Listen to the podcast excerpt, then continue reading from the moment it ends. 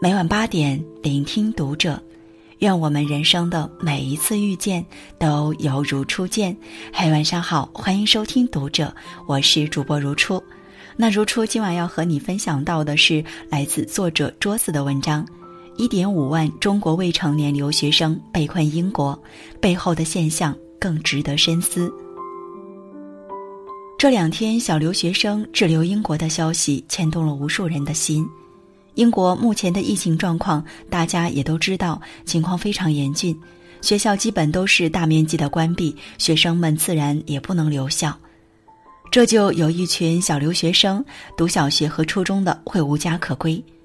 这些在英国的小留学生有多少呢？有一点五万，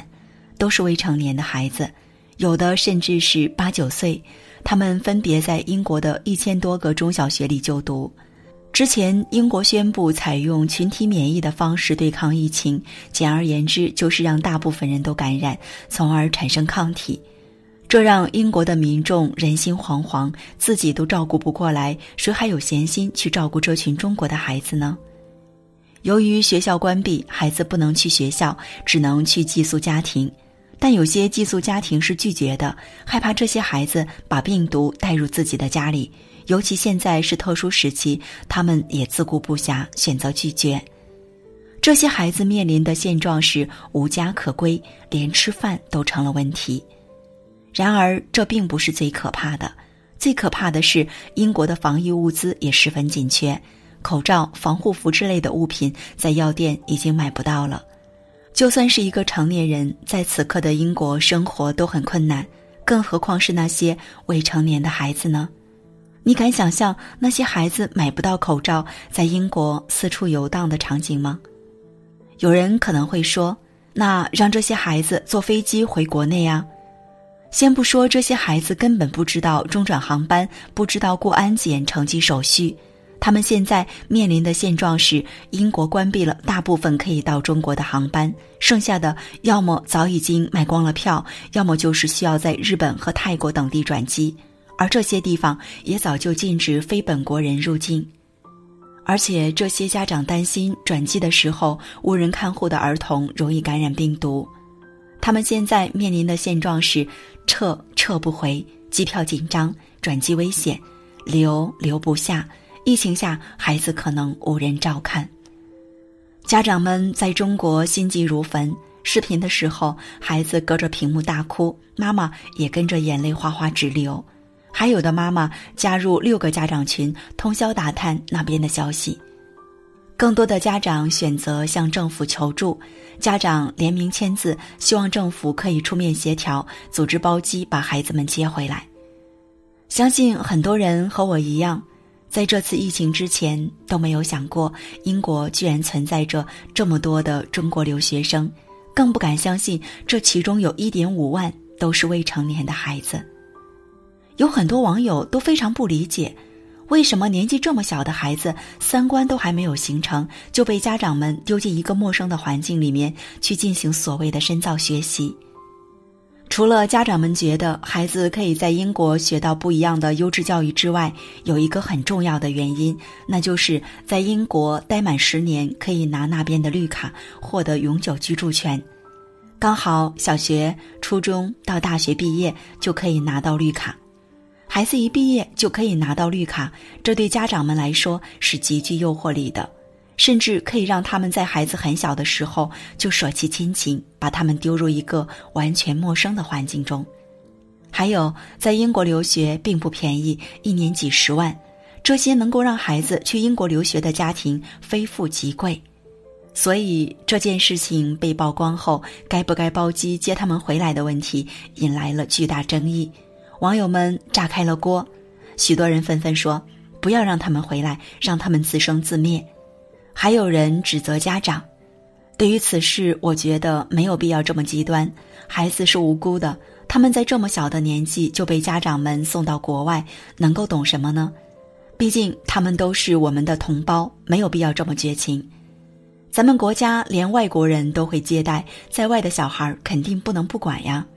凡事按规矩来，包机费用家长自费，回来按要求隔离，有医保用医保，没医保就自费。之前不是有人花十八万包机回来的吗？家长们可以自己商量出钱包机回来。东航之前说满三百人，相关部门批复后就可以执行航班。我们在外的留学生华人有六千万，如果全部靠国家免费包机，压力太大，所以家长们自己组织包机更现实。现在很多家长都在为当初的行为悔得肠子都青了，现在就像是热锅上的蚂蚁，睡睡不着，吃吃不下。整天担心孩子的安危，网上有一句评论说：“家长们这是在为当初把孩子送到国外的行为在买单，孩子们的人生被他们毁了。”孩子大了，把他们送到国外去学习先进的知识，学习先进的理念，增长见识，这我当然不反对。但是在孩子还在读小学的时候，在人生观和世界观还没有形成的时候，就远离家长。把他们送到国外，到底有没有必要？其实不仅仅是英国的这一点五万个家长，留学低龄化现在已经成为了一种趋势。二零一七年的出国留学和来华留学数据报告显示，全年出国的人数突破了五十四点四五万，而大学阶段以下的留学生占了三成还多。小学阶段、初中阶段、高中阶段，在国外留学的孩子已经成为了一个不容小觑的群体。看到这个现象，我一直在担心一个问题，那就是这些学生将来价值观导向的问题。这群孩子都是没有受过中华民族传统美德和中华文化教育的人，他们将来的价值观会变成什么样子？想想之前的香港那些废青被毒教材坑骗，被西方的价值观影响，进而调转枪头攻击自己的国家，这是一个值得深思的问题。读中国教材长大的孩子和读英国教材长大的孩子是绝对不一样的。要知道，一个民族要想立于世界，靠的并不是他的血统，而是这个民族的文化，是在民族文化熏陶下而长大的少年。这是其一，这些家长从小把孩子送到国外，他们长大之后会变成一个什么样的人，这是不得而知的。其二，这些家长们孜孜不倦把孩子送到英国，宁愿花高价钱，难道英国的基础教育质量真的遥遥领先于中国吗？不见得。很多家长并不知道，他们在英国小学花高价位学习的教材，可能是从中国引进的。我们熟知的九九乘法表，被当地盛赞为来自中国的数学的艺术。英国的数学水平太差了。前首相卡梅伦在伦敦的一所小学进行演讲时，有记者问他八乘以九等于多少，他拒绝作答。不只是数学。BBC 曾经拍摄的一部纪录片《我们的孩子够坚强吗》中式学校里，来自中国的教师和英国的教师进行教学比拼，看看谁的基础教育能力更强。最后，中国教育所辅导的班级在最终的考试中，无论是数学、科学还是中文成绩，全部都碾压了对照的对手班级。数学平均成绩六十七点七四分，英国班五十四点八四分。中文平均成绩四十六点八八分，英国班三十六点四六分；科学平均成绩五十八点三三分，英国班五十分。那部纪录片里，我印象最深的片段就是当成绩公布时，一位中国教师问他班上成绩提升最快的一位学生：“你快乐吗？”这时候，那名曾经各种逃课捣蛋的调皮学生认真的说了一句：“我很快乐。”调皮的学生认真的说了句：“我很快乐。”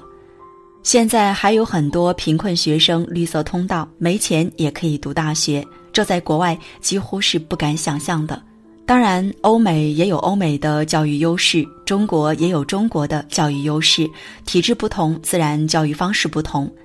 但出个国就代表给孩子镀了一层金，这样的时代已经过去了。很多 HR 面试海归的时候，并不会因此另外加分。也许换成是三十年前，一张国外的绿卡可能真的能够证明你是一个精英，但如今的中国还在炫耀绿卡带来的面子和优越感，实在是有些过时了。就像我的一位身在国外、从小就在那边念书的朋友，他在微博里写道：“曾经一张通往美英的机票就能给你满满的优越感，可是今天更能让我们感到优越的是一本中国护照。这次疫情，很多从小把孩子送到国外留学的读者都在和我诉苦。面对他们的懊悔，我并不是想一味的指责谁对谁错，我只是想让这些人，还有那一点五万名在英国留学的家长明白，你曾经也许抱以偏见的中国，它早已能为你撑起一片天地。罗振宇曾经说过一句话：“当下的中国正处在一个英雄辈出的时代，在这个时代里，中国每一个寒窗苦读的学子身上似乎都憋着一股劲儿。”那是一种知道知识可以改变命运，知道自己能够通过双手和大脑超越自己曾经的阶层，走上更高的台阶的力量。记得去年有一次，我下班比较晚，路过一所中学的时候，正赶上高三的学生下晚自习，他们穿着校服，有的捧着书本三五成群，有的推着自行车若有所思。但无论是哪一个，我都能从他们脸上看出一种稚嫩的向上的朝气。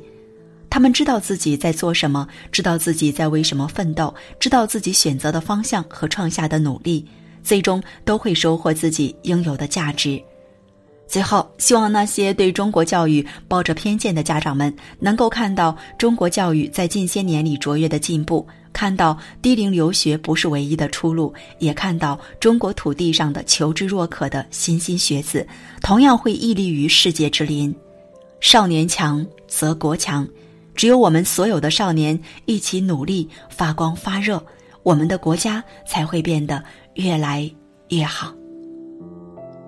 好，今晚就这样了。如果你喜欢，欢迎拉到文末帮我们点亮再看，关注读者新媒体，一起成为更好的读者。这里是读者，我是如初，在河南的一座象棋文化之乡小城荥阳，和你说晚安，各位晚安。